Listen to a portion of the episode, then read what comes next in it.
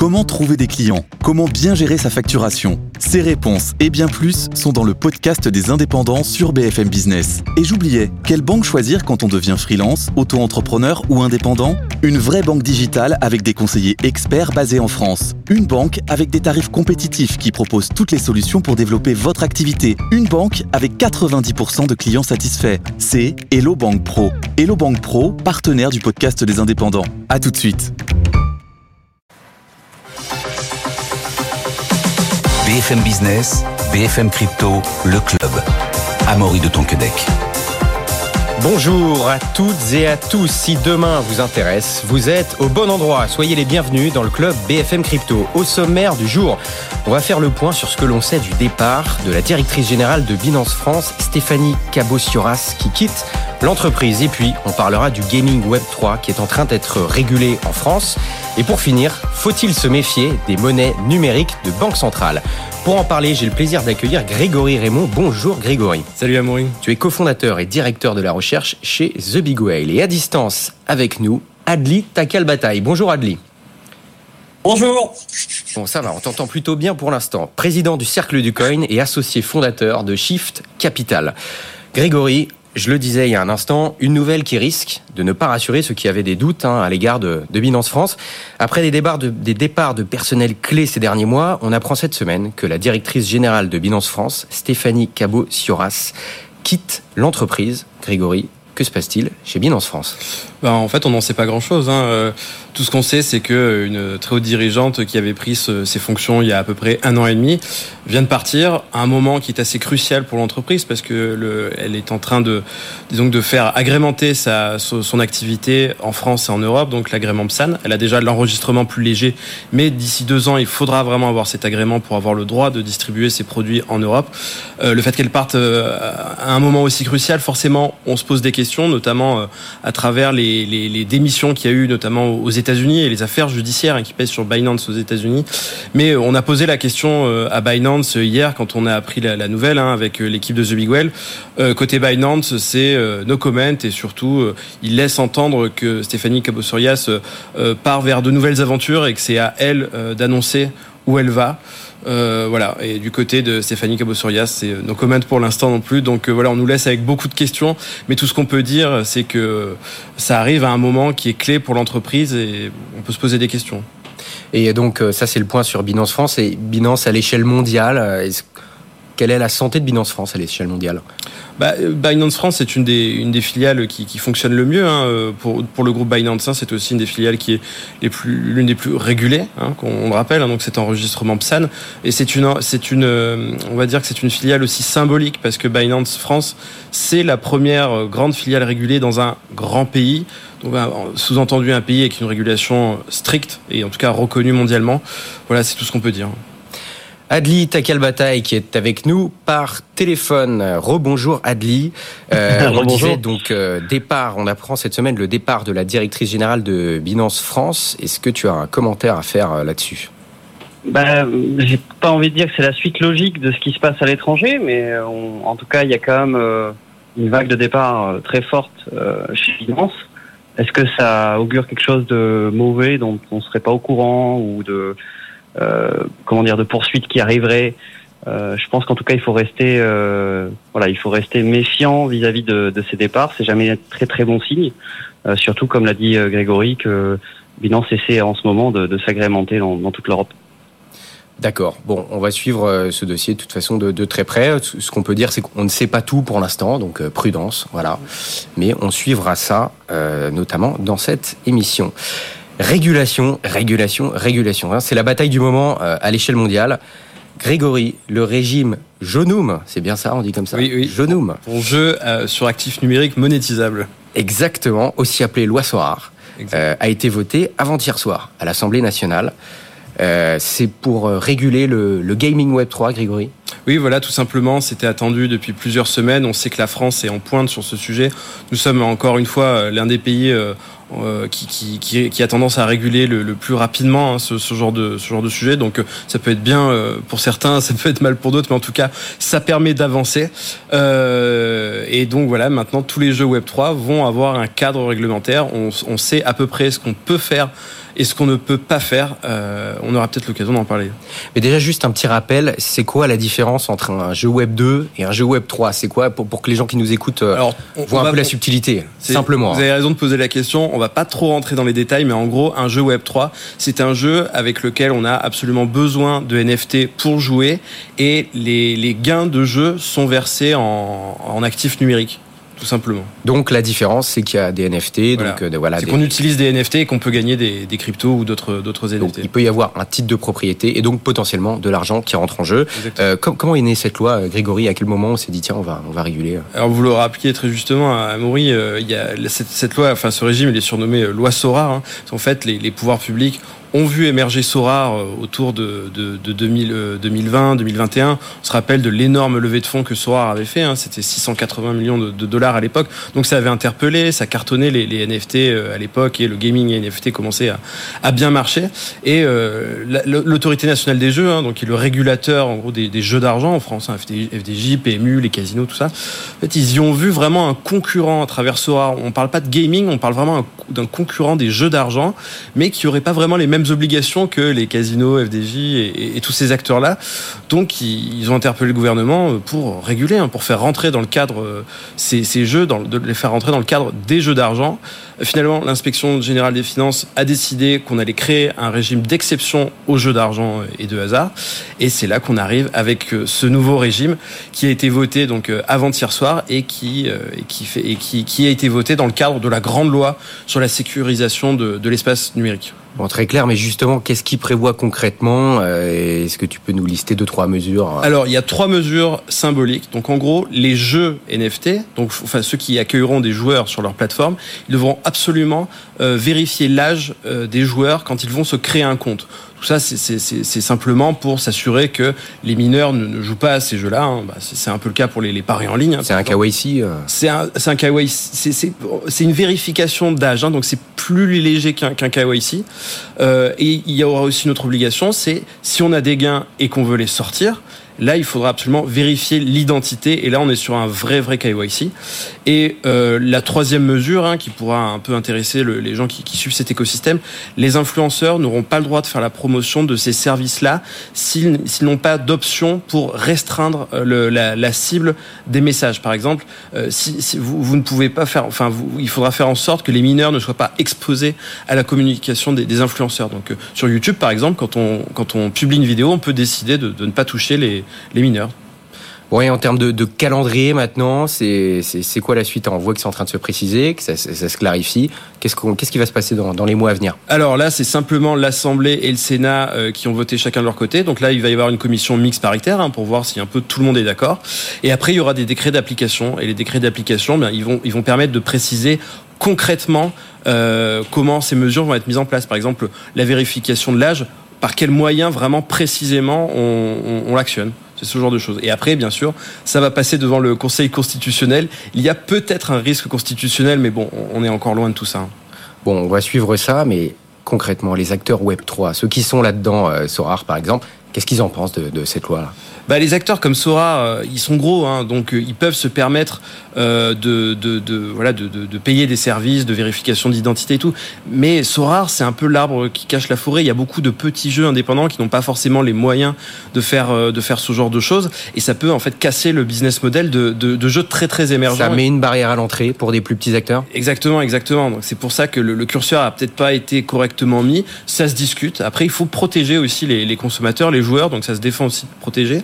Mais en fait, ce qu'il faut, ce qu'il faut comprendre, c'est qu'on est on est dans une législation de jeu d'argent et pas du tout de gaming, alors que le gaming dépend plutôt de la DGCCRF, euh, enfin tout ce qui est lié plutôt au droit de la consommation. Là, on est vraiment dans le jeu d'argent.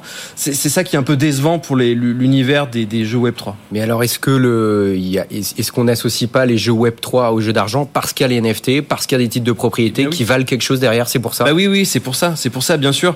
Et aussi, ben, pendant le boom des NFT, il y a eu des fortunes qui se sont constituées euh, via les NFT il y a eu énormément de spéculation, il y a des gens qui ont perdu beaucoup. Donc en fait, le, législateur, il est parti du principe qu'on évoluait dans un milieu où il y avait euh, toujours énormément de spéculation. Là aujourd'hui, on entend partout, ben voilà, les NFT ont beaucoup baissé. Donc c'est pas tout le temps comme ça. Et à, mesure que le marché NFT devient un peu plus raisonné, donc moins spéculatif.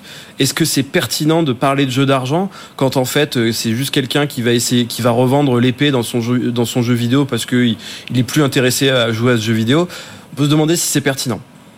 Adli, euh, cette loi SOAR, est-ce que tu as pu échanger avec euh, des acteurs du, du Web 3 Qu'est-ce qu'ils en pensent? Alors, j'ai pas échangé avec des acteurs. Par contre, le milieu du jeu est un milieu qui m'intéresse depuis longtemps. Et je suis assez étonné de, de cette décision. C'est intéressant de voir que bah, parfois le législateur peut euh, ou l'administration peut faire en sorte de trouver des solutions quand un acteur euh, commence à être gros et euh, que ça pourrait le menacer. Parce que finalement, euh, on peut se souvenir de la dureté de l'Argel lors de la législation sur le poker, par exemple, qui a obligé les plateformes à ne plus pouvoir offrir accès à des tables internationales, mais que des tables entre Français sous, la, sous la régulation de l'Argel. Finalement, je suis assez étonné de cette comment dire, de cette porte qui s'ouvre, parce que la, législation du jeu, elle est très très très restrictive. Donc avoir une finalement une une réglementation un peu plus euh, accessible sur le jeu peut être très intéressant. Le jeu d'argent, hein, je parle. Euh, et je pense que ben, ça peut ouvrir aussi pas mal de, de, de perspectives euh, dans les cryptos et même peut enfin et peut-être en dehors des cryptos en quelque sorte si certains acteurs du, du jeu d'argent euh, utilisent des infrastructures crypto parce que finalement euh, c'est très euh, corrélé au fait qu'il y ait des jetons cette loi donc finalement n'importe qui pourrait intégrer des jetons j'ai envie de dire que même la, la FDJ pourrait faire des jeux avec des jetons donc finalement on, on arrive hmm. à un, niveau assez intéressant je trouve de, de réglementation sur, sur, ce, sur ce point précis parce que ça ouvre finalement un secteur qui est d'habitude très très fermé ben, Grégory, tu nous faisais part il y, a, il y, a, quelques instants de ta déception, entre guillemets, du fait que ce soit associé aux jeux d'argent, régulé comme si c'était des jeux d'argent. Mais justement, euh, qu'en disent les, les acteurs historiques des euh, jeux d'argent Je voudrais préciser quelque chose par rapport à ce que disait euh, Adli. Adli. Euh, en fait, les, les, les jeux d'argent, même s'ils sont crypto, seront illégaux. Euh, en fait, là, il va falloir développer des jeux qui sont des, des fantasy games, des choses comme ça. Mais ce qui, un casino crypto aujourd'hui en France est illégal, et même avec cette loi. Donc en fait, on parle vraiment de gaming. Tout ce qui est vraiment au jeu d'argent, interdit. Et donc là, euh, pour bien comprendre, euh, c'est quoi au final? Ça reste des jeux crypto, Web 3, ça, c'est des jeux d'argent, c'est la frontière entre les deux? Bah, en fait, c'est il y, a, des activités qui, se, qui sont euh, régulées de façon assez claire en France, donc les casinos, les paris sportifs, les courses hippiques. Pour pouvoir, pour pouvoir exercer cette activité, il faut s'enregistrer comme tel euh, et, mais en tout cas, les, jeux Web 3 qui, veulent rentrer dans le régime Genum euh, ne, ne pourront pas exercer ces activités. Et pour finir là-dessus, euh, qu'est-ce qu'on en dit? C'est positif? C'est négatif? Bah moi, je trouve que c'est positif quand même parce que ça montre que la France encore apparaît encore comme un leader hein, sur le sujet. Euh, après, faut voir si ça freinera pas l'innovation dans le secteur. Ça, c'est toujours le risque. Et après, bon ben, ce qu'on disait tout à l'heure, hein, est-ce que c'est pertinent de parler vraiment de jeux d'argent? Est-ce qu'on n'aurait pas pu trouver un modèle un peu hybride? Euh, bon voilà, reste à savoir. Et en tout cas, ce régime ne sera valable trois ans. Après, on verra ce que ça donne. Adli, euh, on parle tellement de régulation en ce moment qu'on en oublierait presque les monnaies numériques de banque centrale. Est-ce qu'il faut se méfier des, monnaies numériques de banque centrale, Adli? Ben, euh, J'ai envie de dire que là, euh, l'Europe a fini sa phase d'expérimentation. bon, elle a rechangé son nom, qui devait être la phase plus ou moins de, de développement et de test en, je crois, phase de préparation. finalement, oui, c'est ça. Là, on est en phase de préparation. Ils ont annoncé ça cette semaine, c'est ça, Adli? Voilà. Oui, c'est ça. donc euh, on a, on change de phase, donc c'est pour ça que ça peut être intéressant de parler du sujet, euh, notamment du sujet ben, de comment euh, les banques centrales veulent s'adapter finalement au nouveau monde en numérisant leur monnaie. Il y a toujours cette question de savoir si ce sera quelque chose d'accessible uniquement aux banques commerciales ou à tout le monde. Euh, il y a vraiment beaucoup de questions qui se posent autour de, de, de ces monnaies-là. Euh, mais la question qu'on peut se poser surtout, c'est est-ce que c'est quelque chose qu'on peut souhaiter pour le citoyen en termes de contrôle, en termes de euh, comment dire de traçabilité? Euh, Est-ce que ça ne donnerait pas un peu trop de pouvoir aux États qui, ont, qui en ont déjà beaucoup sur nos flux?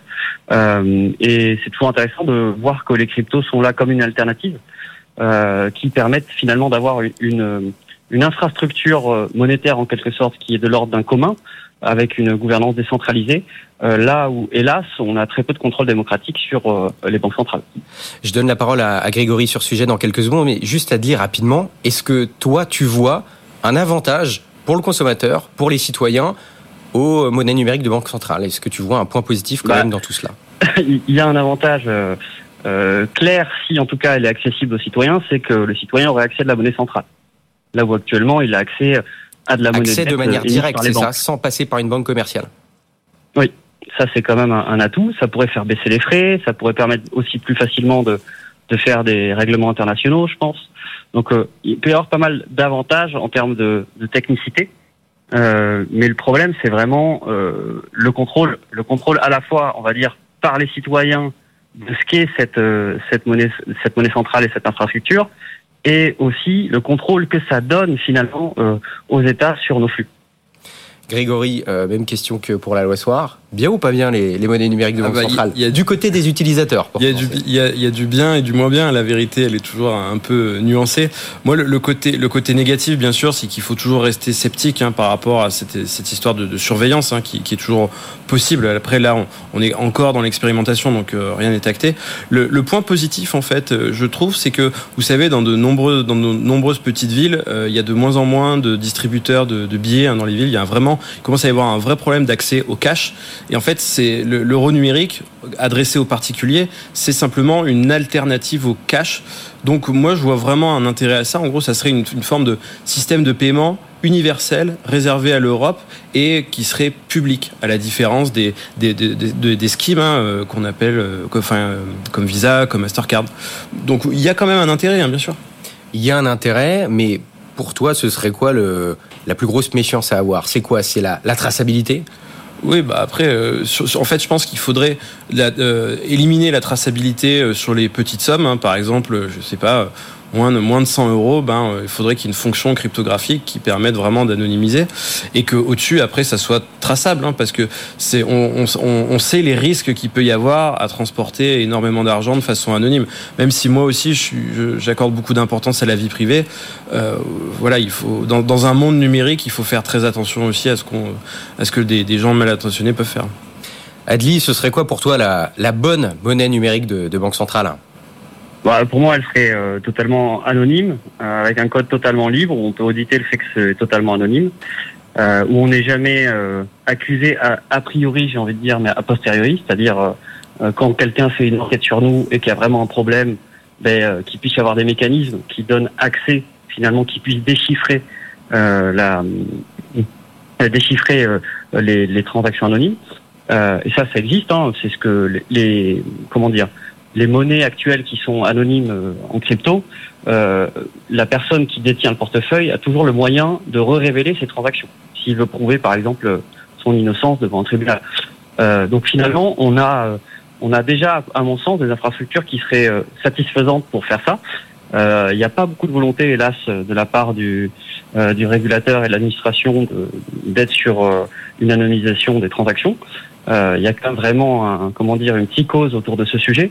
Et moi, je pense qu'elle est absolument, euh, comment dire, pas inutile, mais quand on voit le nombre de flux illégaux qui existent tout de même euh, dans le système traditionnel, euh, je ne vois pas l'intérêt de tracer, alors les petites transactions encore moins, mais les grosses transactions, je ne pense pas que ce soit par la traçabilité qu'on puisse endiguer finalement les, les problèmes.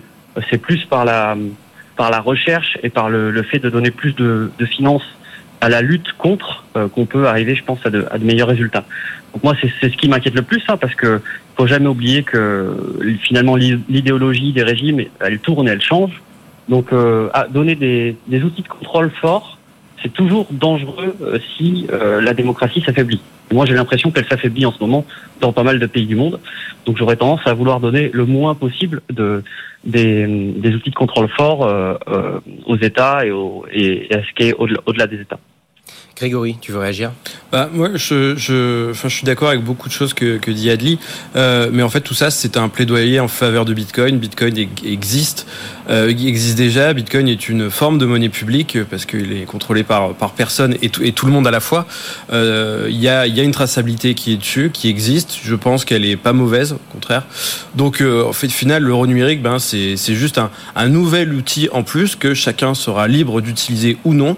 Et si on est vraiment euh, enfin si les, si, les, si les valeurs propres à la, à la monnaie publique dans le sens euh, qui appartient à tout le monde, elles vous sont chères, ben vous prenez Bitcoin. Bon, voilà, ça me paraît, hein. ça me paraît clair. Adli, d'accord avec ça? Quelque chose à ajouter? Euh, bah, je pense que justement, moi, je pense que ça serait bien que la monnaie publique euh, obéisse à des valeurs euh, publiques, donc telles que telles que les a définies Grégory, par exemple, pour, Bitcoin. Donc, parce que malgré tout, on est forcé de payer nos impôts dans une monnaie spécifique, et même d'un point de vue, je veux dire.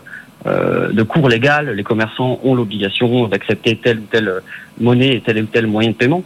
Donc finalement, tant que le monopole de la violence euh, euh, oblige finalement à utiliser certaines monnaies, euh, si celles-ci ne sont pas euh, libres et communes, j'ai envie de dire, et, euh, et avec un certain contrôle démocratique, euh, ça me semblerait assez, ça me semblerait une, une, petite marche en arrière, parce que pour l'instant, on a malgré tout le cash qui permet mmh. de, de faire des transactions totalement pair à pair et de manière, j'ai envie de dire, anonyme, sans traçabilité. Mmh. Adli, lors de ton dernier passage dans cette émission, on avait parlé des Real World Assets. Donc, je le rappelle, des actifs réels transformés en entités numériques représentées euh, sur une blockchain. Ça permet de, transmettre et d'échanger ses droits de propriété par l'intermédiaire d'un token. Adli, question simple, est-ce que c'est le meilleur support de preuve de propriété qui existe? Moi, je pense que de, nos jours, clairement, euh, pour revenir sur ce qu'on disait la semaine dernière, mais euh, c'est vraiment le meilleur support de propriété qu'on a parce qu'il est, il est programmable il est en quelque sorte infalsifiable et il peut avoir des règles totalement transparentes. Donc ça peut, euh, comment dire, ça peut épouser absolument euh, tous les schémas de propriété dont on peut avoir besoin. À la fois, euh, ben, parfois il y a des clauses de conditionnalité dans des dans des pactes d'associés ou même euh, dans l'achat d'une maison. Donc finalement, on pourrait avoir une structure totalement numérisée des contrats. Euh, avec les progrès, j'ai envie de dire, de, de l'IA générative, on pourrait même imaginer que ben, n'importe qui puisse facilement lire le code euh, derrière finalement ces types de propriétés et donc les interpréter euh, en langage courant euh, de manière euh, fiable et sans aucun sans aucun intermédiaire entre guillemets dans cette traduction, ce qui permettrait à chacun de pouvoir se saisir de ces outils. je pense qu'on est vraiment qu'au début de cette transformation et que on risque de d'avoir vraiment une, une, numérisation de beaucoup beaucoup de types de propriétés dans les années à venir. Grégory, les Real World Assets, c'est un des cas d'usage les plus importants entre les cryptos et le monde réel, entre guillemets, aujourd'hui persuadé, c'est peut-être même le, le, cas le plus important. Hein. C'est là où il y a le plus de perspectives, selon moi. Et euh, pour que les, les, gens qui, qui connaissent pas vraiment le, le, le secteur euh, imaginent bien, en fait, c'est aujourd'hui, il y a énormément de titres de propriété qui sont encore uniquement sur papier. Euh, on peut parler des titres, enfin des, des, de l'immobilier, on peut parler des, des titres d'entreprise, hein, de, de, petites PME. Bah là, en fait, du jour au lendemain, on peut tout mettre sur la blockchain et ça fluidifie tout. La liquidité est meilleure. C'est mieux pour les acheteurs, c'est mieux pour les vendeurs. Ça va plus vite, ça coûte moins cher. Bref, c'est très intéressant.